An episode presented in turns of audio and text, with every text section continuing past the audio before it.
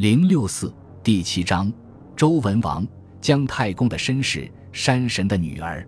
周文王是那个寒冰上的妻儿后继的后代子孙，后继的母亲就是姜元。他在郊野游玩，踩了大人的足迹，这才生了后继的。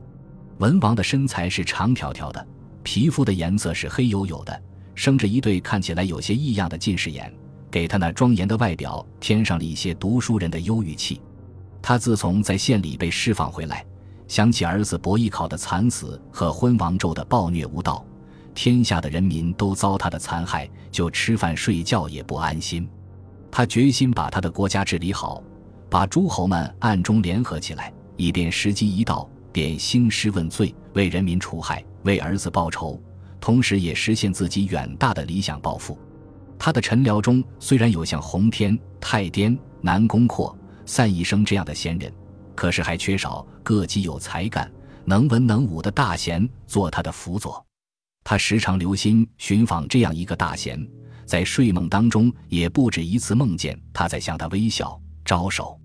有一次梦见天帝穿了黑袍子站在灵狐精的渡头，一个须眉皓白的老人站在天帝的身子后面，天帝呼唤着他的名字说：“昌。”赐给你一个好老师和好帮手，他的名字叫望。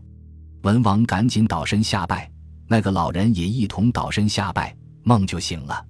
这梦真是奇怪呀，仿佛也听见人说是有这么个大贤，就住在他的国里，但却不知道他究竟姓甚名谁，住在哪一个方向、哪一个地区。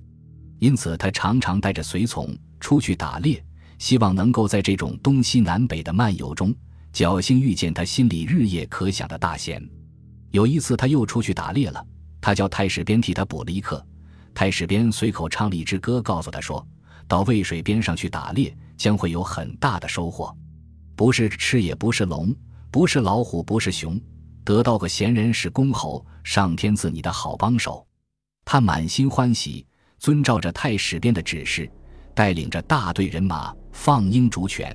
一直打猎到渭水的盘溪，在网易的林木深处，在碧绿的一汪水潭的旁边，只见一个胡须银亮的老者坐在一束白茅草上，戴着竹编的斗笠，穿着青布衣服，安安静静的在那里钓鱼。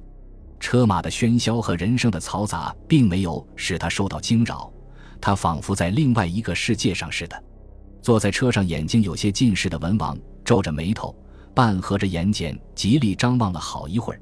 居然也看清楚了一个大概，他那状貌和风度，就像是梦中见过的那个站在天地身后的老人。文王赶紧跳下车来，恭恭敬敬走到老人的身边和他谈话。老人不惊不慌，从从容容的回答，神情态度和平时一样。文王和老人谈了没多久，连桑树的阴影乎都没有移动一下，就谈得文王满心欢喜。知道他就是自己所要寻访的那个实践超卓、学问渊博的大贤，就诚恳地向他说道：“老先生，我那去世的父亲太公从前常向我说，不久准会有圣人到我们这里来，我们周民族将因而兴旺发达。你可真就是这样一个圣人吗？我家太公想望你已经很久了。”说毕，就请老人坐上特别为他准备好的马车，文王亲自驾了车子，一同回岐山的京城去。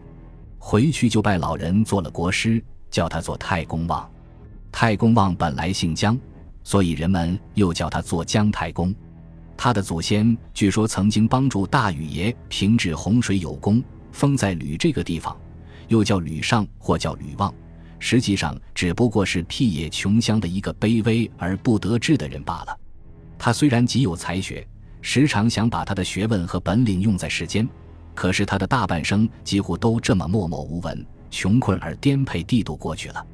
据说他曾经在朝歌屠过牛，又在孟津卖过饭，或许还在别的地方做过别的一些微贱的事。当他经历已经有显明衰退的征象的时候，他才不得不到渭水来，在水边结上一座茅庵，以钓鱼为生，糊口度日。在他的内心深处，也还有这么一个隐隐的希望：有一天会不期而遇见像周文王这样的明王。把他从泥土当中振拔起来，使他满腹的经纶抱负能够最后得到施展。可是，一年一年的过去，他在渭水钓鱼也有了好些时光了。他的须发终于由斑白而全白。石头上他头干抛耳、两膝跪踞的地方，已经有了深深的凹陷下去的两道印痕。而希望当中的冥王的脚印还是渺茫。最后，他连这一点仅存的希望也打算抛去，准备做一个他并不甘心做的烟波钓徒，隐遁终身。却不料，正在这形如槁木、心如死灰的当，在这山林幽隐的地方，他听见了犬吠、马嘶、人群嘈杂的声音。他忽然敏感地意识到，他盼望了几十年的这一天终于来到了。已经快要熄灭的星星之火，顷刻间便又在他的胸膛里燃烧起来，成了熊熊的巨焰。当他看见一个黑而长的王者打扮的人走向他身边来的时候，啊，他的心房跳动的是多么厉害呀！可是他知道，如果露出惊慌，是不会有很好的结果的，所以他勉强抑制住了情绪的激动，而表现出了和平时一样悠闲自得的神态。求贤若渴、眼睛又稍微有点毛病的文王，当然没有仔细觉察到这从容的态度里多少是有着一些人为的矜持的。一幕戏剧性的会见终于结束了，文王从和吕尚的谈话中，用他那政治家的巨眼着实。很快就认识到，他就是他所要寻访的那位大贤。在带领着人马回宫的途程中，按照当时优待贤士最隆重的礼节，他亲自坐在车右赶着马车。但他并没有觉察到，坐在他身旁的这位老人滚滚的热泪，再也抑制不住地从他的眼眶里流出来，流得满腮和胡须都湿了。关于太公与文王，还有种种不同的传说，有说他因为穷困无以为生。被老婆赶逐出来，在朝歌市上操刀卖肉，时常案板上肉都发臭了，还没有买主来过问。后来遇见周文王，才把他从不幸的生涯里振拔出来。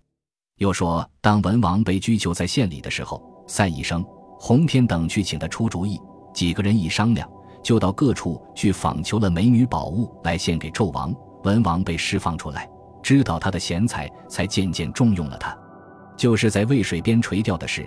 也还是有一些奇闻异说，例如有说他一连钓了三天三夜没有得到一条鱼，气得他把衣服帽子都脱去甩在地上了。后来一个农人告诉他钓鱼的方法：鱼线一定要选取那细的，钓饵一定要选取鱼喜欢吃的，钓的时候还要沉着有耐心，慢慢投下钓饵去，不要叫鱼受到惊骇等等。他照着农人的话是做去，果然不久就钓到了一条富鱼，后来又钓到了一条鲤鱼。剖开鲤鱼的肚子，里面有一个布卷写着“吕望风鱼起”几个字，还说他钓鱼不用饵，连钓了五十六年都没有得到一条鱼，最后钓到一条大鲤鱼，肚子里面有一块冰印。还有说他钓鱼只用直针，不用曲钩，不喂锦鳞射，只钓王与侯，醉翁之意不在酒，专门摆摆样子的。种种分歧的传说，无非表明太公遇文王的这回事。是最为人们所盛赞乐道的。太公遇文王以后，还有这么个神奇的传说：说文王最初叫太公到灌坛地方去做小官，一年以后，他把那地方治理的平静无事，连风都很知趣，吹响树枝那么大的风都没有发生过。一天晚上，文王梦见一个非常艳丽的妇人拦住他的去路，痛哭。文王问他为什么哭，他说。我是泰山山神的女儿，嫁给东海海神做妻子，现在要回婆家去，却被灌坛地方的长官阻挡住了我的归路。因为我一出行便有飘风暴雨伴随，若是真的发作起飘风暴雨，又怕损毁那位官长的好名声，犯了过错受天地处罚；若是不发作飘风暴雨呢，我又走不了路，所以两难。文王醒来，当得奇怪，就把太公召来。问他这事的究竟，太公正不知怎么回答是好的时候，这天果然有人来报说，有很大的风和很大的雨从太公管辖地方的边境上经过。文王于是便提升太公担任了大司马的职务。